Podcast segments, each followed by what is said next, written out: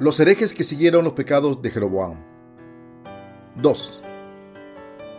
Paul Sejong.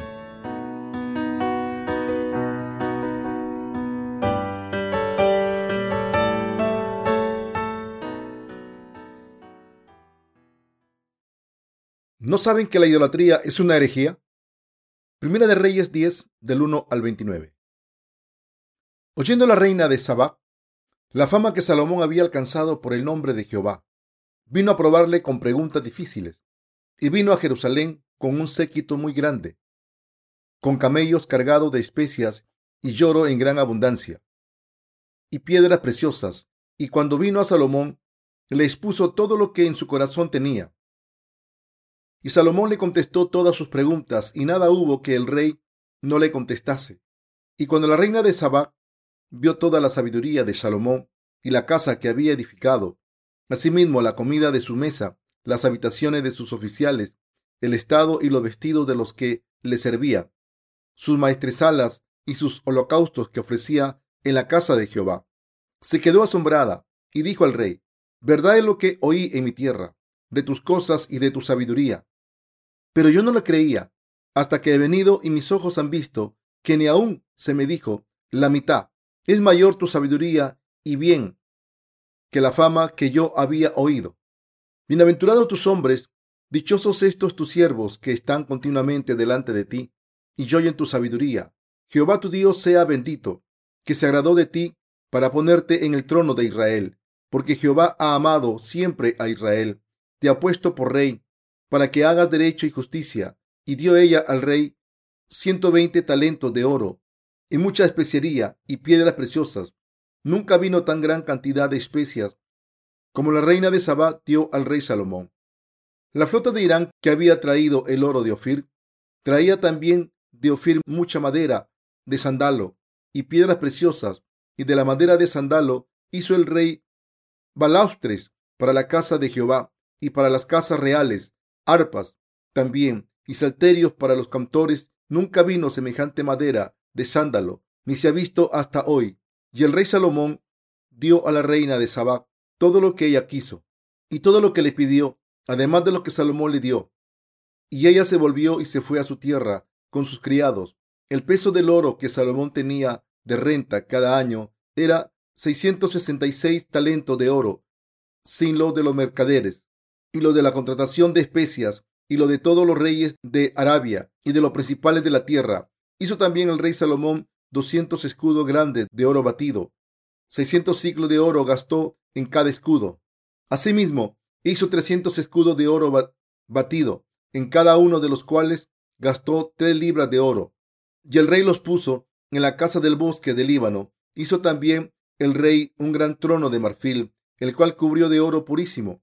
Seis gradas tenía el trono, y la parte alta era redonda por el respaldo y a uno y a otro lado tenía brazos cerca del asiento, junto a los cuales estaban colocados dos leones. Estaban también doce leones puestos allí sobre las seis gradas, de un lado y de otro.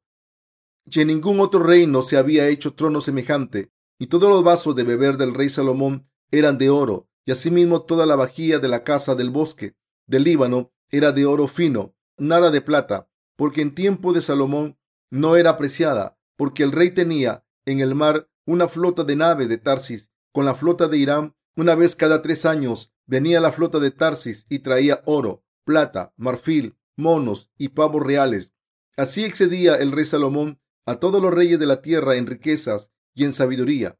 Toda la tierra procuraba ver la cara de Salomón para oír la sabiduría que Dios había puesto en su corazón, y todos le llevaban cada año sus presentes, alhajas de oro, y de plata, vestidos, armas, especias aromáticas, caballos y mulos, y junto Salomón carros y gente de a caballo, y tenía mil cuatrocientos carros y doce mil jinetes, los cuales puso en las ciudades de los carros, y con el rey en Jerusalén, e hizo el rey que en Jerusalén la plata llegara a ser como piedras y los cedros como cabraigos de la céfela en abundancia, y traían de Egipto caballos y lienzos a Salomón porque la compañía de los mercaderes del rey compraba caballos y lienzos, y venía y salía de Egipto el carro por seiscientas piezas de plata y el caballo por ciento cincuenta, y así los adquirían por mano de ellos todos los reyes de los Eteos y de Siria. Últimamente, he tenido el deseo de enseñar a nuestros colaboradores en el extranjero, así como a muchas almas que están atrapadas en la herejía. Así que, si alguien ha caído en una herejía, me gustaría ayudarle a salir de ella. Con esta intención voy a hablar de la herejía desde el punto de vista de la verdad, del Evangelio del agua y el Espíritu. Y sé que esta fe y este conocimiento son indispensables para todo el mundo. ¿Cómo fue la vida de Salomón? Hoy hemos leído en Primera de Reyes 10. Dios le dio mucha sabiduría al rey Salomón, así que muchas personas le adoraban. Gracias a la gran sabiduría de Salomón, su fama llegó hasta países lejanos. Así que incluso la reina de Sabá, un país del sur de Arabia, oyó hablar del rey Salomón y viajó para confirmar su sabiduría y su gloria. Así que se presentó ante el rey y le hizo preguntas difíciles para probarle. Pero el rey Salomón contestó a todas esas preguntas. La reina de Sabá vio también el magnífico palacio que Salomón había construido, sus instituciones de gobierno y su organización administrativa. Se quedó impresionada y alabó al rey Salomón diciendo, y dijo al rey, verdad es lo que oí en mi tierra de tus cosas y de tu sabiduría, pero yo no lo creía hasta que he venido y mis ojos han visto que ni aún se me dijo la mitad. Es mayor tu sabiduría y bien que la fama que yo había oído. Primera de Reyes 10 del 6 al 7. Así el rey Salomón vivió toda su vida como un hombre carnal, haciendo alarde de su sabiduría y disfrutando de su riqueza, pero no sabía que su afamada sabiduría le llevaría a la ruina. Salomón hizo su trono de marfil y lo recubrió de oro puro. Lo que me gustaría destacar ahora es que el corazón de Salomón abandonó a Dios Jehová y vivió solo para su propia carne, con tal extravagancia que al final convirtió a su reino en una nación de idolatría. Aunque fue un rey con gran sabiduría carnal otorgada por Dios, en realidad era un hombre débil que utilizó su sabiduría carnal para alardear de su justicia y servir a ídolos. Aunque Salomón había recibido el amor inmenso de Dios y sus bendiciones, su estado espiritual era pésimo. Algunas personas cuando escuchaban estos comentarios negativos acerca del rey Salomón me dicen, Reverendo Paul, sé John, sé que es un siervo de Dios, pero ¿cómo puede hablar así del rey Salomón del que habla la Biblia? Pero aún así, no dudo en reprender a Salomón duramente por su corrupción espiritual. Creo que Dios dejó constancia de la vida de Salomón para que nos sirviese de lección, para advertirnos de que no debemos adorar a ídolos y convertirnos en herejes como Salomón. Dios escribió este pasaje para que no sirviésemos a ídolos. Dios escribió este pasaje para que no sirviésemos a ídolos. No estoy criticando a Salomón porque crea que soy más inteligente, sino que intento avisarles de que no cometan el mismo acto de herejía ante Dios. Salomón consiguió pocas cosas cuando se convirtió en rey. Todo lo que hizo después de subir al trono fue construir, después de construir el templo, durante siete años Pasó trece años construyendo su palacio. Durante veinte años no hizo otra cosa que construir y así dejó que la idolatría surgiera en su nación. En otras palabras, todo lo que hizo como rey de Israel fue construir casas y servir a ídolos. Este hombre era carnal hasta la médula. Aunque su padre fue David y aunque el Dios en que creyó era Dios Jehová, todavía servía a ídolos en vez de Dios, lo que le causó mucho sufrimiento. Salomón debería haber estado muy enfadado y seguro que habría rogado a Dios que le maldijera. Yahvé, el nombre de Dios significa el que existe por sí mismo o yo soy el que soy. Éxodo 3:14. Este Dios Jehová es el Dios absoluto para todos nosotros. Así que Dios le dio su palabra de advertencia a Salomón y le dijo, no adores a ídolos. Pero Salomón ignoró esta advertencia y sirvió a ídolos y tomó a muchas mujeres extranjeras como sus esposas, incluyendo a la hija del faraón. Este hombre fue carnal y estúpido espiritualmente. Aunque fue un rey sabio en los asuntos carnales, fue muy estúpido espiritualmente. Salomón tuvo mil esposas. Está escrito en la Biblia que el rey Salomón tuvo setecientas esposas, princesas y trescientas concubinas, y sus mujeres siempre le hacían cambiar. En otras palabras, Salomón tuvo un total de mil mujeres con tantas mujeres, Salomón seguramente no podía acordarse de todas ellas. Cuando sus mujeres le saludaban, Su Majestad, Seguramente él decía en bastantes ocasiones, mm, creo que te conozco. ¿Cómo te llamabas? Desde la perspectiva de las mujeres que le dieron hijos y los criaron, seguramente no le sentarían bien que su propio marido no se acordase de sus nombres. Salomón pasó trece años construyendo su palacio porque tenía que construir una habitación para cada esposa. Después de todo, sus mujeres eran reinas de una nación y por eso merecían tener una habitación decente. Salomón seguramente construyó varios jardines y lagos para ellas. Además, como muchas de estas esposas eran extranjeras, trajeron sus propios ídolos y los adoraron. Salomón tuvo que construir altares para esos ídolos. Si yo hubiese vivido en aquella época, le habría dicho a Salomón, ¿para qué sirve toda tu sabiduría? Es mejor ser ignorante y temer a Dios. Pero a pesar de esto, muchos cristianos hoy en día siguen adorando al rey Salomón y envidian su sabiduría y su fortuna. Al principio de su reinado, cuando Salomón subió al trono, ofreció mil holocaustos en Gideón. Pero, ¿durante cuánto tiempo temió este hombre a Dios? Podemos ver que solo temía a Dios cuando estaba construyendo el templo de Dios y su palacio, porque después estaba demasiado ocupado sirviendo a ídolos. En otras palabras, cuando la construcción del templo y del palacio se completó, Salomón ya no temió a Jehová Dios.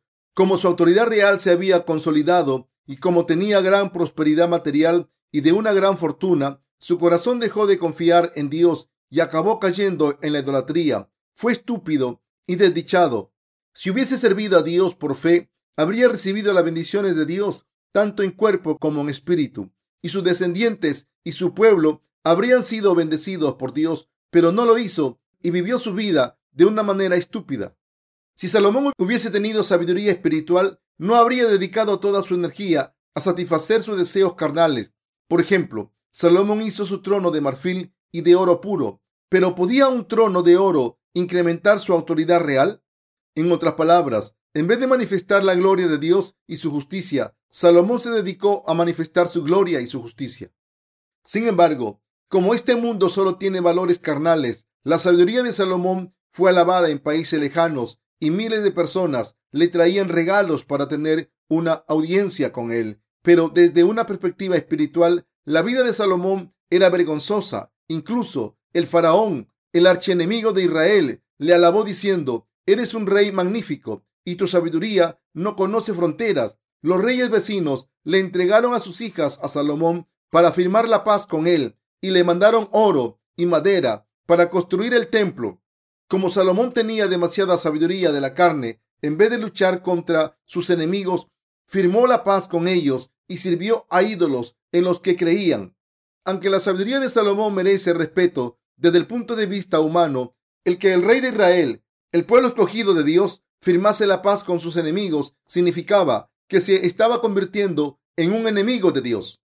Para Dios era un pecado terrible que Salomón firmase la paz con los reyes que se habían levantado contra Dios, que tomase a sus hijas como esposas, construyese un palacio con sus tributos y aceptase a sus ídolos.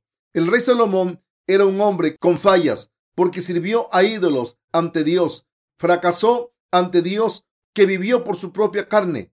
Dios escribió este pasaje en la Biblia para que aprendiésemos una importante lección espiritual y para que no vivamos por nuestra carne. Incluso los nacidos de nuevo que creen en el Evangelio del agua y el Espíritu pueden acabar como Salomón si siguen los deseos de la carne. Por eso Dios nos dio esta lección espiritual para que no vivamos como Salomón.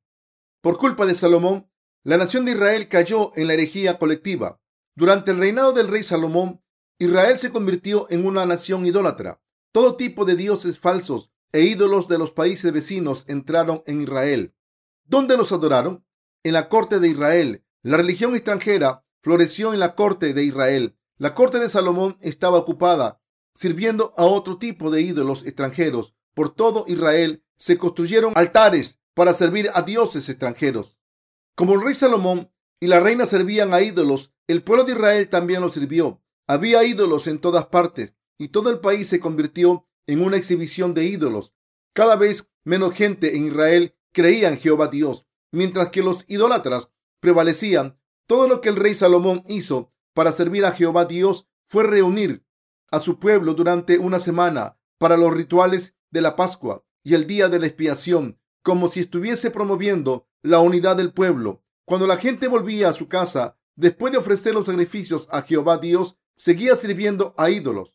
Por culpa de este hombre, Salomón, el pueblo de Israel se convirtió en una nación hereje ante Dios. Cuando Salomón empezó a adorar a ídolos, Dios le avisó diciendo, no sirvas a ídolos. Si lo haces, sacaré a Israel de la tierra que le he dado, e incluso este templo que he consagrado en mi nombre será arrojado de mi vista. Sin embargo, el rey Salomón no escuchó la palabra de Dios. Seguramente pensó que como era el rey y que estaba por encima de Dios. Entre los que creen en Jesucristo como su Salvador, no hay ninguno que viva como su propio rey. Si ha sido librado de todos sus pecados al creer en el Evangelio del agua y el Espíritu, lo nacido de nuevo no pueden considerarse sus propios reyes. Solo nuestro Señor Jesucristo es nuestro Rey. Si de verdad creemos en el Salvador que vino al mundo por el agua, la sangre y el Espíritu. Primera de Juan 5, del 6 al 8. Sin embargo, Salomón era su propio rey. No le importaba cuántas veces Dios le dijera que no sirviese a ídolos o cuántos siervos de Dios le hubiesen advertido, porque al final Salomón fue su propio rey y convirtió a la nación escogida por Dios en una nación idólatra. El hijo de Salomón, Roboam, creció mientras su padre adoraba a ídolos, así que Roboam también sirvió a ídolos como su padre. Entonces Dios separó a las diez tribus de Israel y se las entregó a Jeroboam, primera de Reyes 11, del 30 al 31, y lo convirtió en rey del reino del norte, llamado Israel. Pero Jeroboam sirvió a ídolos más que Salomón por su codicia y por miedo a perder su poder, su vida, su fortuna y su fama. Jeroboam cambió el sistema de sacrificio del décimo día del séptimo mes al décimo quinto día del octavo mes. Nombró a gente corriente como sacerdotes, aunque no eran levitas, y entonces reemplazó a Dios con becerros de oro. A través de todas estas obras, Jeroboam convirtió al reino del norte de Israel en una nación de idolatría. Primera de Reyes 12, del 26 al 33.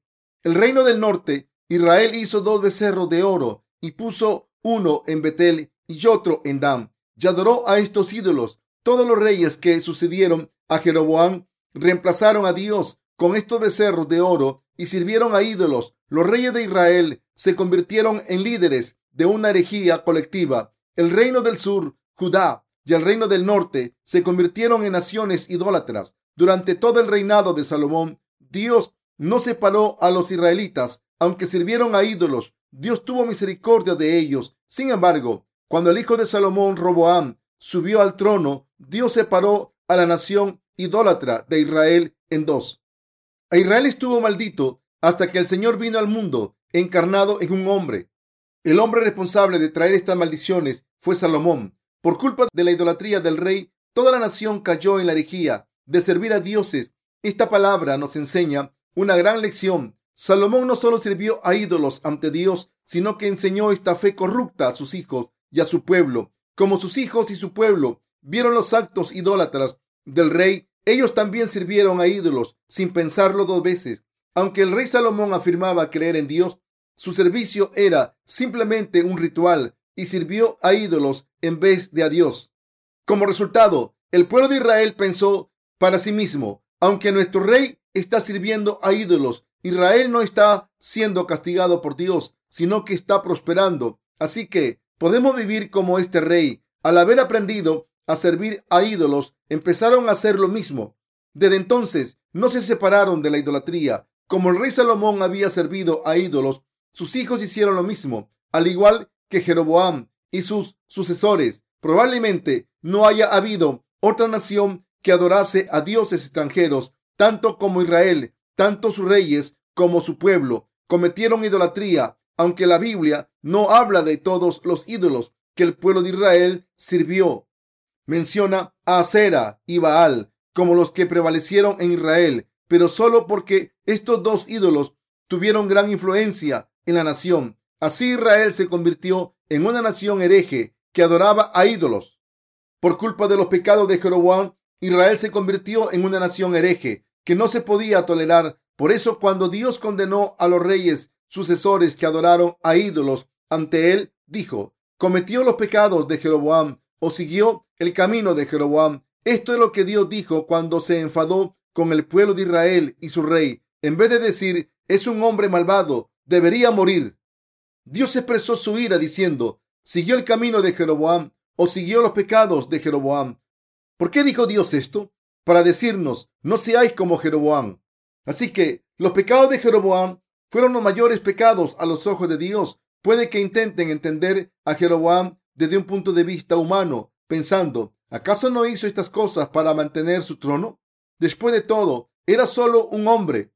Sin embargo, si creen en el Evangelio del agua y el Espíritu, Dios será su rey y nunca deben servir a ídolos extranjeros como sus reyes. Como Dios nos ha salvado, ¿cómo podemos abandonarle y poner dioses falsos en su lugar para ser controlados por Satanás?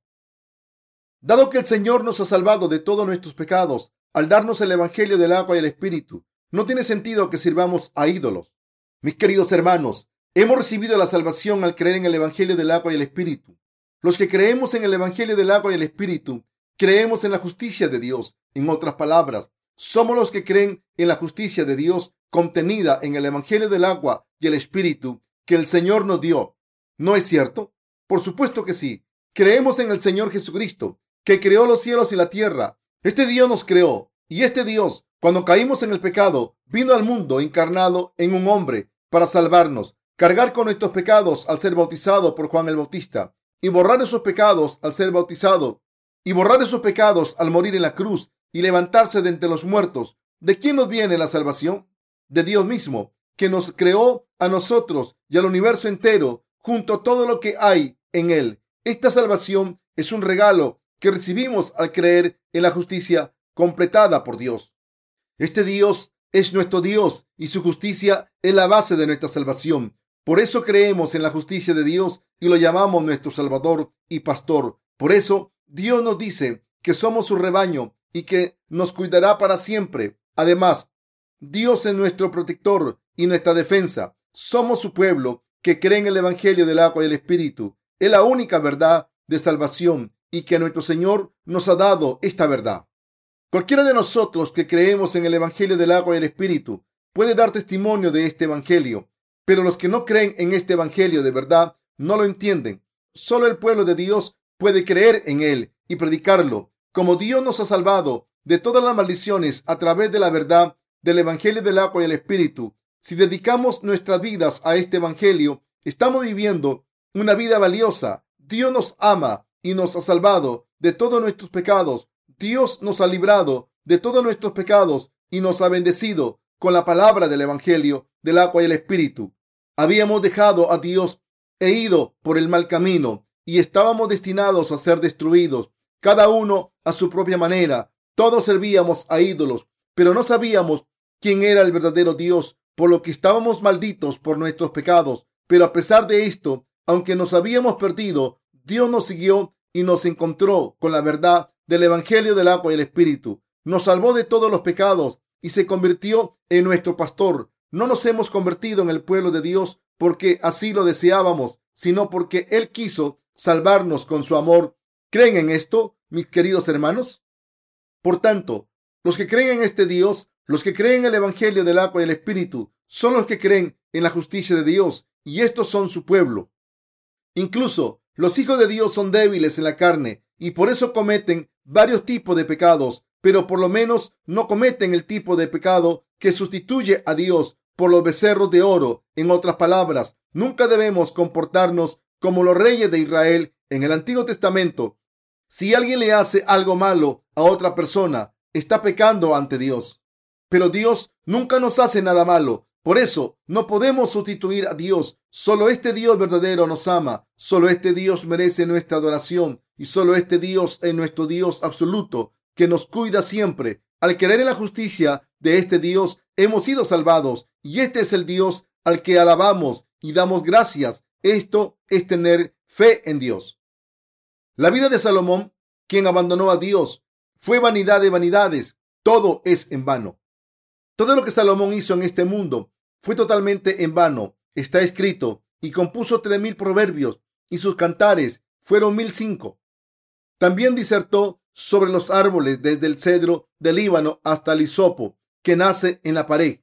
Asimismo, disertó sobre los animales, sobre las aves, sobre los reptiles y sobre los peces. Primera de Reyes 4, 32 al 33. Sin embargo, fue un hombre miserable en cuerpo y espíritu. Vivió una vida vacía y trágica ante Dios y ante los hombres. Este hombre podía demostrar su conocimiento, sobre todo con tan solo abrir la boca. Muchos reyes de todo el mundo fueron a visitarle con enigmas imposibles de resolver, pero no había nada que no pudiese resolver. Sin embargo, con la sabiduría que Dios le dio, este hombre firmó la paz con los países vecinos y aceptó a las hijas de los reyes extranjeros como sus esposas. Aunque Salomón pensó que era sabio hacer esto, no se dio cuenta de que esto le llevaría a la ruina.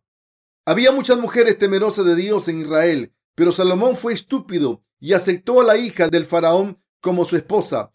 Este fue un error fatal. Tanto su padre, David, como Dios mismo aborrecieron estas acciones. Casarse con mujeres gentiles era una abominación ante Dios, pero tan pronto como Salomón subió al trono, se casó con la hija del faraón. De hecho, esto fue totalmente malvado ante Dios. ¿Creen que Salomón pensó en la consecuencia de sus actos, en cómo el pueblo de Israel se convertiría en una nación idólatra y hereje?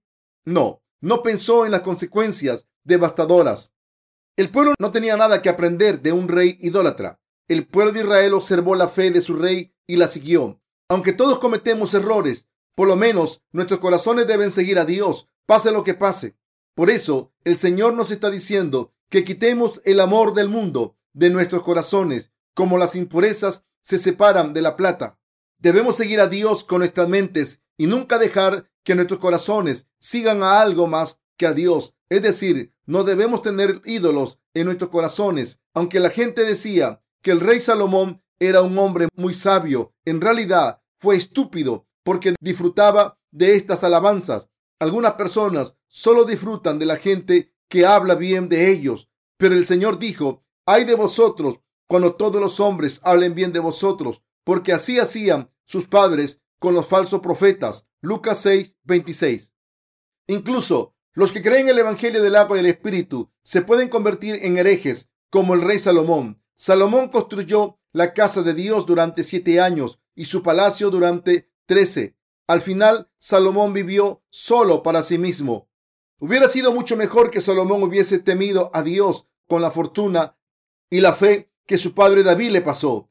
Y para ello tendría que haber luchado con las naciones vecinas. Aunque Salomón fue insuficiente en sus actos, las cosas hubieran ido mejor si hubiera admitido en su corazón, Señor, vivir por ti solo. Así, todo lo que Salomón tuvo que hacer fue decidir vivir con justicia, pero en realidad malgastó todo su esplendor y su fortuna que había heredado de su padre David y sirvió a dioses extranjeros para satisfacer sus deseos carnales. Todo lo que hizo durante toda su vida fue construir casas y servir a ídolos. Como resultado, Salomón se convirtió en el líder de los sacerdotes idólatras. Salomón creó a idólatras y al hacer esto acabó convirtiéndose en el fundador de la herejía. Lo que me gustaría decirles es lo siguiente. Incluso los que creen en el Evangelio del agua y el Espíritu, si viven por sus deseos carnales, son idólatras ante Dios todos debemos entender esto y evitar el pecado de la idolatría. Los que están sirviendo a ídolos ante Dios pueden considerar el pecado de la idolatría como algo insignificante ahora, pero al final se convertirán en herejes a los ojos de Dios, es decir, se convertirán en enemigos de Dios. Estas personas que sirven a ídolos ante Dios se han convertido en herejes. Aunque Jeroboam había servido a ídolos, en realidad conocía a Dios. A los ojos de Dios, los herejes son los que creen en Dios sin seguir su voluntad. Así que, si viven con una fe que se debía de la voluntad de Dios, se convertirán en herejes a sus ojos. ¿Creen que esto no es justo? ¿Quieren protestar que, aunque son insuficientes, por lo menos no son herejes? Si su fe se debía de la voluntad de Dios o si sirven a ídolos a los que Dios aborrece, son herejes porque están contra la voluntad de Dios. No es muy difícil convertirse en un hereje.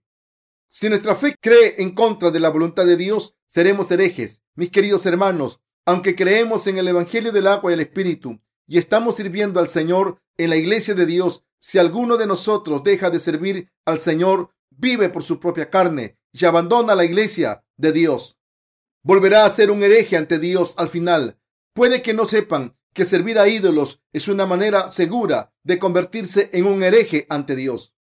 Incluso los que creen el Evangelio del agua y el Espíritu, si sirven a ídolos, se convertirán en herejes. Salomón sirvió a ídolos ante Dios y su hijo, y Jeroboam también. Por tanto, el pueblo de Israel cayó en la herejía. Salomón no solo se convirtió en un hereje ante Dios, sino que también convirtió a sus súbditos y a su pueblo en herejes. Por su culpa aparecieron muchos sacerdotes herejes en Israel. ¿Cómo puede alguien que dice creer en Dios reemplazarlo con becerros de oro y servir a ídolos para conseguir la prosperidad material del mundo en vez de confiar en la justicia de Dios?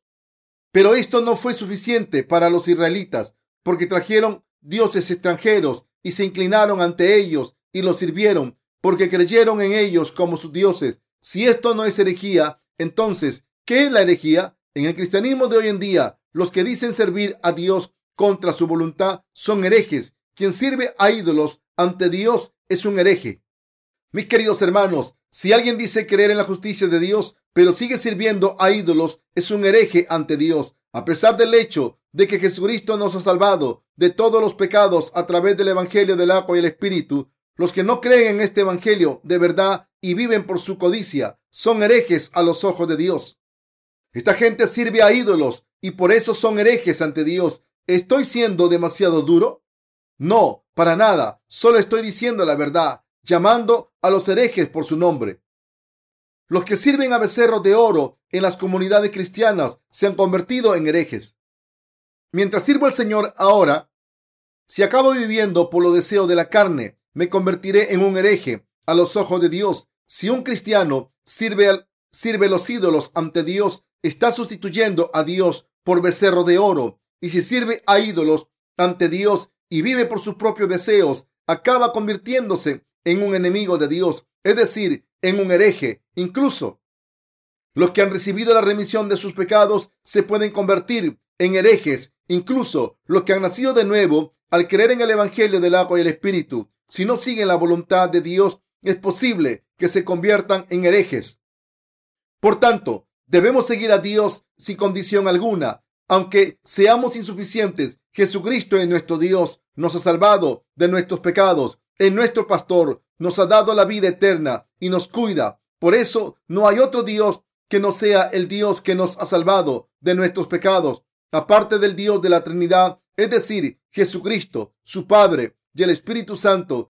Nadie puede ser nuestro Dios. Esto se debe a que Dios no solo nos ha salvado de los pecados del mundo a través del Evangelio del agua y el Espíritu, sino a que es nuestro protector que nos da todas sus bendiciones para poder vivir en este mundo por su justicia y nos defiende y nos cuida para siempre. Por eso no podemos seguir a otro Dios. Para los que creen en el Evangelio del agua y el Espíritu, solo el Dios de la Trinidad es divino Nuestros actos son insuficientes. La justicia de Dios en la que todos creemos no es suficiente. Si no amamos a Dios de todo corazón, acabamos convirtiéndonos en herejes, no porque el amor de Dios sea imperfecto. Si tropezamos, se debe a nuestras insuficiencias, no a que Dios no nos proteja, porque Él nos protege como su propio ojo y nunca deja de protegernos. Salmo 121 del 3 al 8. Los que tropiezan lo hacen porque caminan con sus propios deseos. Así que quien cree en el Evangelio del agua y el Espíritu nunca puede servir a otro Dios que no sea nuestro Dios. Si creen de verdad en el Evangelio de verdad, los nacidos de nuevo no pueden servir a otros dioses. Nunca debemos dejar que esto suceda, aunque otros nos quieran engañar. Los nacidos de nuevo deben darse cuenta de lo malvado que es vivir por la carne.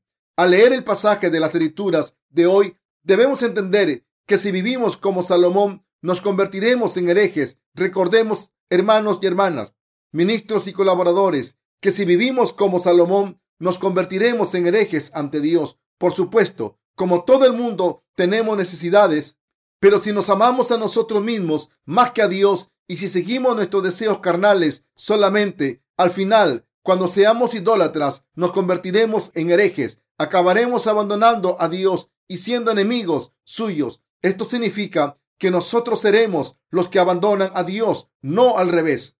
Por tanto, cuando hablamos de herejía, debemos juzgarnos a nosotros mismos antes que a los demás.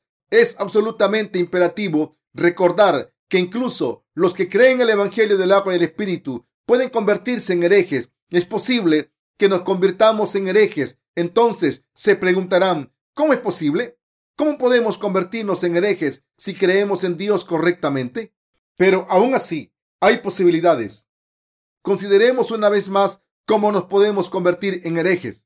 Creo en el Evangelio del agua y el Espíritu. He recibido la remisión de mis pecados y estoy sirviendo al Señor. Sin embargo, mientras vivo en este mundo, los deseos de la carne siguen surgiendo una y otra vez. Cuando me siento débil, cuanto más débil me siento, más deseo defenderme. Así que sigo intentando protegerme a mí mismo y alardear. Como los seres humanos son frágiles, estamos genéticamente programados para satisfacer nuestros propios deseos. Sin embargo, si seguimos buscando nuestra propia satisfacción, nos convertiremos en nuestros propios ídolos o convertiremos al dinero en nuestro ídolo. En otras palabras, nuestra carne se puede convertir en nuestro Dios. Si esto ocurre, ¿cuál es la diferencia entre nuestra idolatría y la idolatría cometida por el pueblo de Israel? No hay ninguna diferencia. Así que, si los que están aquí reunidos, tanto nuestros ministros como sus esposas, nuestros colaboradores y nuestros hermanos y hermanas siguen sus deseos, se convertirán en herejes como el pueblo de Israel. Si esto ocurre, estarán sirviendo a sí mismos más que al Evangelio del agua y el Espíritu, y como consecuencia se apartarán de Dios y serán herejes. Moisés libró al pueblo de Israel de la esclavitud de Egipto. Después de la muerte de Moisés en el desierto, Josué guió a los israelitas a la tierra de Canaán. Después de la muerte de Josué, los jueces guiaron al pueblo de Israel cuando los días de los jueces se acabaron, ¿quién mandó? El rey Saúl. Desde entonces Israel empezó a ser gobernado por una monarquía. El primer rey de Israel fue Saúl y el siguiente fue David. Sin embargo, la historia de la verdadera fe de Israel acabó con la muerte del rey David. Y desde entonces los israelitas se convirtieron en herejes colectivos. Es bastante trágico ver todas estas cosas. Echemos un vistazo a algunos siervos de Dios de antes de Salomón, desde Moisés hasta Josué, pasando por los jueces como Gedeón, Sansón, Jecté y Samuel, hasta David. Todos estos hombres fueron siervos de Dios. Ahora veamos a los que siguieron a Salomón. Por desgracia, hubo pocos reyes con la fe correcta, tan pocos que se pueden contar con los dedos de las manos. El sistema de gobierno de Israel era originalmente una teocracia, pero como el pueblo se opuso a este sistema, se adoptó la monarquía y como consecuencia la nación de Israel se arruinó espiritualmente. ¿Y qué pasa con nosotros?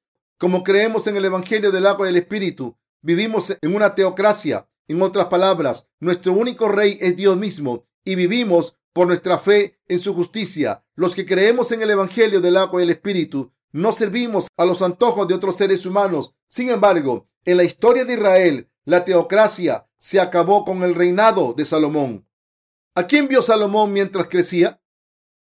A su padre, el rey David, que tenía la fe correcta, pero a pesar de esto, se casó con la hija del faraón. Este fue solo el comienzo de sus matrimonios con mujeres gentiles. De todas las mujeres, ¿por qué se tuvo que casar con mujeres gentiles? Cuando el pueblo vio esto, perdió su fe. La teocracia ya había acabado cuando Salomón se convirtió en un idólatra. Aunque hubo muchos siervos de Dios después, ninguno de los reinos de Israel les escucharon y siguieron sirviendo a ídolos, por lo que acabaron en la ruina. Israel apenas sobrevivió como estado tributario de otras superpotencias hasta la venida de Jesucristo, pero aún así los judíos no aceptaron a Jesucristo como su Salvador. Cuando examinamos la historia de Israel, podemos descubrir la gran tristeza que provocó un solo hombre, Salomón y que la nación de Israel acabó traicionando a Dios y fue por el camino de la destrucción. Si Salomón se hubiese arrepentido y hubiese servido a Dios como único rey de Israel, su pueblo no habría caído en la idolatría tan pronto. Su pueblo no solo sirvió a ídolos, sino que lo hizo con placer y así toda la nación se convirtió en una nación idólatra. Así que, ¿cómo pudo Dios estar complacido con esta gente y darle sus bendiciones? La idolatría prevaleció por toda la nación y la sumió en el caos. La gente adoraba a ídolos porque estaba contenta de poder seguir a dioses visibles. En resumen, toda la nación de Israel se convirtió en una nación que adoraba a dioses falsos. Así que solo era cuestión de tiempo que Dios no pudiera aceptar a esta gente. Por eso Dios envió a sus siervos al pueblo de Israel. Como los israelitas no le escucharon, tuvo que mandarles siervos con poder. El primer siervo fue Elías. Dios lo llamó cuando Dios profetizó a través de Elías, no hubo lluvia en Israel durante tres años. Entonces Dios le dijo a Elías, ahora voy a hacer que llueva. Tráeme 850 sacerdotes que sirvan a Baal y a Sera. Y tráeme al rey de Israel y a todo su pueblo al monte Carmelo. Vamos a probar quién es el verdadero Dios. Cuando se preparen las ofrendas y se ora, quien haga caer fuego sobre las ofrendas será el verdadero Dios. A través de Elías, Dios demostró a todo el pueblo que Jehová es el Dios todopoderoso. Hizo que todo el pueblo de Israel volviese a Dios y confesase, Jehová es nuestro verdadero Dios, es el Dios que vive. Incluso hoy en día, Dios está haciendo muchas obras a través de sus siervos, aunque hemos recibido la remisión de nuestros pecados. Quien no viva unido con la iglesia de Dios para difundir el Evangelio del agua y el Espíritu es un idólatra. ¿Están de acuerdo con esto? ¿Tengo razón? Lo que intento decirles es que para no caer en la idolatría debemos hacer la obra de Dios sin cesar. Por eso estamos trabajando sin cesar por la obra del Evangelio. Pero muchos de ustedes pensarán, el pastor John no es humano, es adicto al trabajo. ¿Por qué es tan exigente? Todos hacemos la obra de Dios, pero tenemos que descansar. Como hemos conseguido tanto y hemos servido al Señor, ¿no lo merecemos un descanso? ¿Ustedes también quieren decirme lo mismo?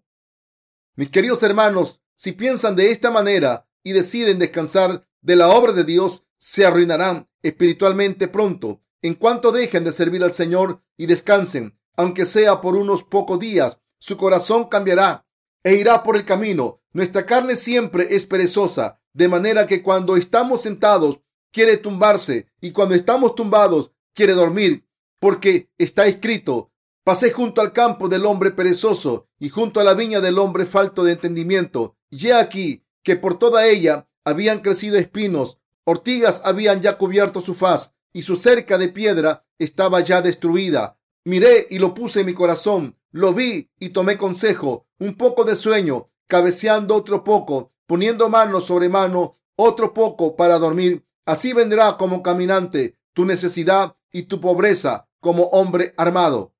Proverbio 24, del 30 al 34. Cuando intenta satisfacer todas las exigencias de su carne, su relación con Dios se desestabilizará. ¿No es cierto? Estoy seguro de que están de acuerdo conmigo. Por eso deben llevar a cabo la obra de Dios sin cesar. Creo en la justicia de Dios, en su amor y en la salvación que nos ha dado. Todos ustedes creen lo mismo que yo. ¿No es así? Yo no quiero ser como Salomón, aunque muchas personas consideran a Salomón como un gran rey. Yo creo que fue un hombre débil, al contrario que Salomón, su padre David, temió a Dios. Si Salomón hubiese seguido a Dios una milésima parte de lo que hizo su padre, si no hubiese sustituido a Dios, el pueblo de Israel no habría acabado sirviendo a ídolos. ¿No están de acuerdo? Como sustituyó a Dios y a los sacerdotes, podemos decir que no estaba bien de la cabeza. No quiero ser como Salomón, no quiero que nuestros ministros sean como Salomón tampoco. Nunca he dejado de pensar que si un día voy por el mal camino, entonces también convertiré a mis colaboradores en gente como Salomón. Sé muy bien que si quiero evitar convertir a mis colaboradores en idólatras como Salomón, tengo que hacer más obras de Dios. Después de todo, si hacemos muchas obras de Dios, no tendremos tiempo de servir a los becerros de oro, porque estaremos ocupados de hecho, como somos insuficientes, tenemos que hacer la obra de Dios todavía más, aunque nuestra fe debe seguir siendo fuerte. Aunque no trabajemos, esto es casi imposible porque somos demasiado insuficientes y por eso debemos seguir haciendo la obra de Dios. Creo que en estos tiempos somos los últimos que predicarán el Evangelio. Estoy convencido de que los días de este mundo están contados. Es inevitable que el mundo sea destruido por completo y creo que debemos servir al Evangelio del agua y el Espíritu mientras podamos. Estamos orando y sirviendo al Evangelio por fe y mientras Dios nos bendice, podemos conseguir muchas cosas por el Evangelio. Incluso en este momento, el Evangelio sigue siendo proclamado con éxito. Sin embargo, pronto llegará el momento en el que no podremos servir al Evangelio. Con esto en mente, voy a llevar a cabo la obra de Dios todavía más. En realidad, las condiciones son ideales para llevar a cabo la obra de Dios por todo el mundo. Pero aunque la puerta del Evangelio se haya abierto un poco, los corazones de la gente se han endurecido. Aunque tenemos mucho trabajo que hacer, debemos tener paciencia. Cuando llegue el momento en el que no podamos trabajar, descansaremos en paz juntos. Ante todo, no debemos ser como Salomón. Aunque somos insuficientes, debemos creer en el Evangelio del agua y el Espíritu de Dios y nunca sustituir a Dios. No podemos predicar el Evangelio del agua y el Espíritu por nuestra propia cuenta, pero si trabajamos juntos con la iglesia, podremos conseguir mucho. Si ofrecemos nuestros corazones y nuestras posesiones materiales por esta obra, Dios nos bendecirá y nos permitirá ofrecerle más cosas. Si el Evangelio se proclama a través de nuestras ofrendas, debemos unir nuestros corazones con esta obra y servir al Evangelio con toda nuestra dedicación. Estoy seguro de que Dios nos permitirá hacer esto porque creemos en el Evangelio del agua y el Espíritu y estamos sirviendo al Señor como nuestro Rey.